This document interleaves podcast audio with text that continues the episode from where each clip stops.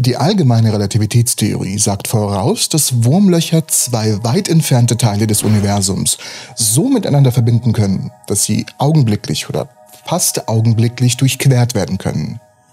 Da die spezielle Relativitätstheorie zuvor gezeigt hatte, dass Reisen schneller als Licht gleichbedeutend mit Zeitreisen sind, stellt sich die Frage, ob Wurmlöcher uns auch Reisen durch die Zeit ermöglichen könnten. Eine neue Untersuchung des Themas legt nahe, dass die Antwort Ja lautet, zumindest unter bestimmten Umständen. Wurmlöcher sind nach wie vor ein theoretisches Phänomen. Wir haben nie wissenschaftlich ein Wurmloch beobachtet, obwohl letztes Jahr eine Arbeit zu dem Schluss kam, dass wir bei dem Winkel, in dem wir sie sehen, nicht sagen können, ob es zum Beispiel ein schwarzes Loch ist oder ein Wurmloch. Dazu habe ich auch eine Folge gemacht, die ihr hier anschauen könnt. Die Faszination für Wurmlöcher und ihre Bedeutung ist jedoch enorm. So enorm, dass Physiker viel Energie darauf verwenden, herauszufinden, wie Wurmlöcher aussehen, wo sie uns hinschicken könnten. Aber können sie uns wirklich eine Zeitreise ermöglichen? Das schauen wir uns mal im Detail an.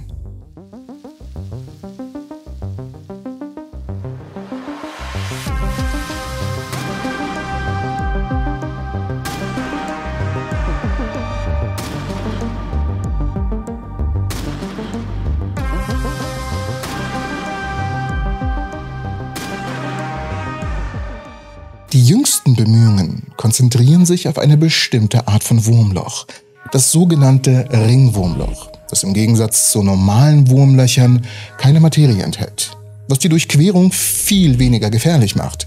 Sie haben jedoch eine dünne Hülle aus Materie um eine der Öffnungen. In der wissenschaftlichen Arbeit wird berechnet, dass ein solches Wurmloch geschlossene zeitähnliche Kurven in der Raumzeit erzeugen würde was bedeutet, dass Objekte, die die Kurve durchqueren, in derselben Zeit enden würden, in der sie gestartet sind. Was einfach nur so viel heißt, dass dieser Prozess ein solches durchquerbares Ringwurmloch unweigerlich in eine Zeitmaschine verwandelt. So heißt es zumindest in der Arbeit.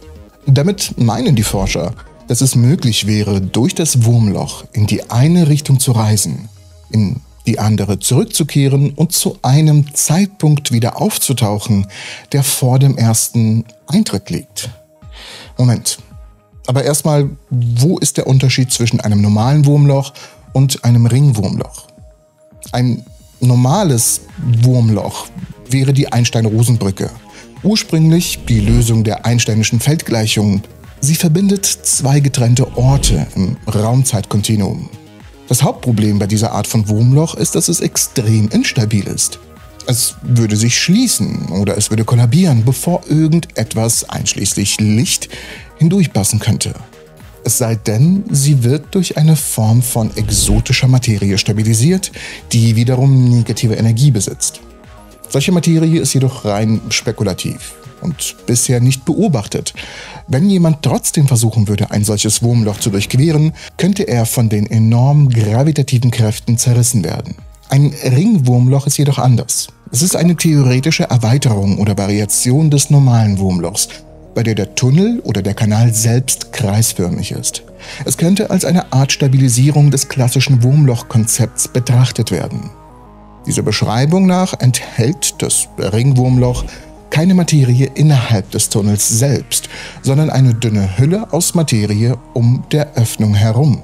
Dies könnte bedeuten, dass der Durchgang oder Tunnel des Ringwurmlochs weniger von gravitativen oder spaghettifizierenden Kräften betroffen ist, wodurch die Durchquerung potenziell sicherer wird. Das Vorhandensein von geschlossenen zeitähnlichen Kurven innerhalb des Ringwurmlochs stellt jedoch weitere Fragen und potenzielle Gefahren in Bezug auf Zeitreisen. Das klingt verwirrend. Und riecht ihr das? Es riecht hier ein wenig nach einem Zeitparadox. Es scheint nicht so wirklich Sinn zu machen. Die Möglichkeit von Zeitreisen in einem Wurmloch kommt aus der Art und Weise, wie Raumzeit durch Massen und Energien gekrümmt wird. Ein Ringwurmloch könnte, wenn es bestimmte Eigenschaften hat, sogenannte geschlossene zeitähnliche Kurven beherbergen. Das sind Kurven in der Raumzeit, in denen ein Objekt beginnen und enden könnte, ohne einen Anfang oder ein Ende zu haben. Das klingt verwirrend. Aber dafür sind geschlossene zeitähnliche Kurven verantwortlich.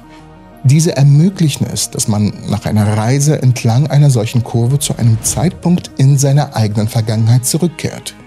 In der Theorie könnte man durch ein Ringwurmloch gehen und an einem Punkt in der Vergangenheit, dem Ausgangspunkt oder vor dem Ausgangspunkt wieder herauskommen. Doch das erfordert in normalen Fällen exotische Materie. Die Stabilisierung von Wurmlöchern würde höchstwahrscheinlich die Existenz von exotischer Materie also erfordern, die negative Energie hat. Exotische Materie könnte dann dazu beitragen, das Wurmloch offen zu halten, während man da durchglitscht und dann die Bildung von geschlossenen zeitähnlichen Kurven zu unterstützen. Es gibt einige theoretische Modelle, die vorschlagen, dass die Anwesenheit von exotischer Materie die Zeitreisenmöglichkeiten innerhalb von Wurmlöchern erhöhen könnte. Doch dann kommen uns die relativistischen Effekte in die Quere. Wenn ein Ende des Wurmlochs relativ zu dem anderen Ende bewegt wird, könnten relativistische Zeiteffekte auftreten. Das bedeutet, dass Zeit an einem Ende des Wurmlochs langsamer vergeht als im anderen. Wenn nur ein Objekt in das langsamere Ende des Wurmlochs eindringt und aus dem schnelleren Ende austritt, könnte es in der Theorie zu einem früheren Zeitpunkt in der Geschichte des Universums auftauchen. Aber würde das Universum das überhaupt erlauben? Denn es klingt alles ziemlich verrückt, vor allem wenn es um Zeitreisen geht. Man muss aber dazu sagen, das Universum verbietet Zeitreisen nicht. Also nicht notwendigerweise. Aber es gibt viele theoretische und praktische Herausforderungen, die uns zeigen, dass Zeitreisen, wenn sie überhaupt möglich sind, weit jenseits unserer aktuellen technologischen Fähigkeiten liegen. Nun, das überrascht hier, glaube ich, niemanden. Aber hier spielt die Kausalität eine extrem wichtige Rolle. Das berühmte Großvaterparadoxon ist ein Beispiel. Was passiert, wenn man in der Zeit zurückreist und einen Vorfahren tötet, bevor dieser überhaupt Kinder zeugen kann? Dies könnte bedeuten, dass man nie geboren wurde, um die Zeitreise in erster Linie zu machen. Wie das Universum solche Paradoxe auflöst, falls es überhaupt Zeitreisen zulässt, ist natürlich unklar. Denn alles muss der Kausalität folgen. Kausalität bezieht sich auf das Prinzip, dass jede Wirkung eine Ursache hat und dass die Ursache der Wirkung zeitlich vorangeht. In alltäglichen Beispielen ist die Vorstellung, dass wenn man beispielsweise einen Ball wirft, also die Ursache, er sich dann natürlich bewegt. Das wäre die Wirkung. Und in der Physik ist dieses Prinzip fundamental und wird oft als das Prinzip bezeichnet, dass Informationen oder Einflüsse sich nicht schneller als das Licht ausbreiten können. Wenn es Zeitreisen gäbe, vor allem in die Vergangenheit, dann könnten Ursache und Wirkung vertauscht werden, was zu Paradoxer führen würde. Das bereits erwähnte Großvaterparadoxon ist natürlich ein klassisches Beispiel, aber es gibt so viele mehr. Wenn man zurückreist und eine Handlung ausführt, die die eigene Existenz oder die Möglichkeit der ursprünglichen Zeitreise verhindert, dann wird die Kausalität auf den Kopf gestellt. Und das würde das Universum einfach verbieten. Und was das Universum auf keinen Fall verbieten würde, ist ein Abo hier. Das wäre nämlich ziemlich kausal von euch. Es tut mir leid. Aber wenn wir davon sprechen, dass das Universum etwas verbietet, meinen wir normalerweise, dass es nach unseren besten wissenschaftlichen Theorien und Beobachtungen keinen bekannten Mechanismus gibt, durch die ein solches Phänomen stattfinden könnte. Oder wenn es einen Mechanismus gibt, die es oder wenn es Mechanismen gibt, die es zulassen könnten, könnten sie von anderen Faktoren blockiert oder neutralisiert werden. Beispielsweise könnten die Gesetze der Physik Zeitreisen durch Wurmlöcher erlauben. Aber andere Faktoren wie die Instabilität von Wurmlöchern könnten ihre praktische Umsetzung verhindern. In Bezug auf die Kausalität könnten physikalische Gesetze so gestaltet sein, dass sie die Kausalität immer schützen. Einige Theorien schlagen zum Beispiel vor, dass die Natur Zeitreiseparadoxa durch Quantenmechanismen auflösen könnte. Dies würde bedeuten, dass jede mögliche Handlung, die zu einem Paradoxon führt, quantenmechanisch so unwahrscheinlich ist, dass sie praktisch niemals auftritt. Also was bleibt uns? Nun, uns bleiben die Fragen, ob Wurmlöcher tatsächlich existieren, ob es möglich ist, den Durchgang zu überleben. Eine weitere Frage ist, ob es möglich ist, Nachrichten über das, was man gefunden hat, in dem Wurmloch zurückzusenden. Wenn das Gefüge des Kosmos, das Raum-Zeit-Kontinuum, das ist, was die Relativitätstheorie vorschlägt, dann könnte die Nutzung eines Wurmlochs zur Durchquerung zweier Punkte auch eine Zeitreise sein, durchaus. Doch die neue Arbeit stürzt sich auf frühere Modellierungen von durchquerbaren Wurmlöchern und betrachtet eines in einem schwachen Gravitationsfeld, das nicht durch einen nahen Stern oder Planeten gestört wird.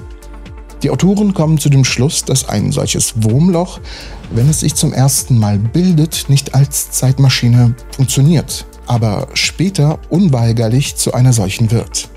Also bleibt uns eigentlich nichts anderes als zu warten. Wir warten einfach auf weitere Forschungen, die uns vielleicht mehr Klarheit in die Thematik reinbringen. Ich persönlich glaube sehr an die Forschung der Wissenschaftler.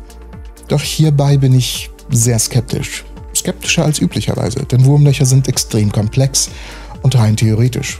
Aber Einstein hat uns schon mit anderen Sachen überrascht, die sich als Wahrheit entpuppt haben. Aber momentan haben wir eh ein größeres Problem, und zwar die Hubble-Spannung. Wie kann es sein, dass zwei unterschiedliche Wege, zwei unterschiedlich korrekte Wege, etwas zu berechnen zu unterschiedlichen Ergebnissen führen. Momentan steht die Welt der Astrophysik komplett auf den Kopf, wegen der Hubble-Spannung. Ich habe die Folge dazu bereits hier gemacht, schaut sie euch unbedingt an. Ich bedanke mich fürs Zusehen und ich wünsche euch alle in der nächsten... Falsches Outro. Ich hoffe euch alle in der nächsten Episode von Entropy zu sehen.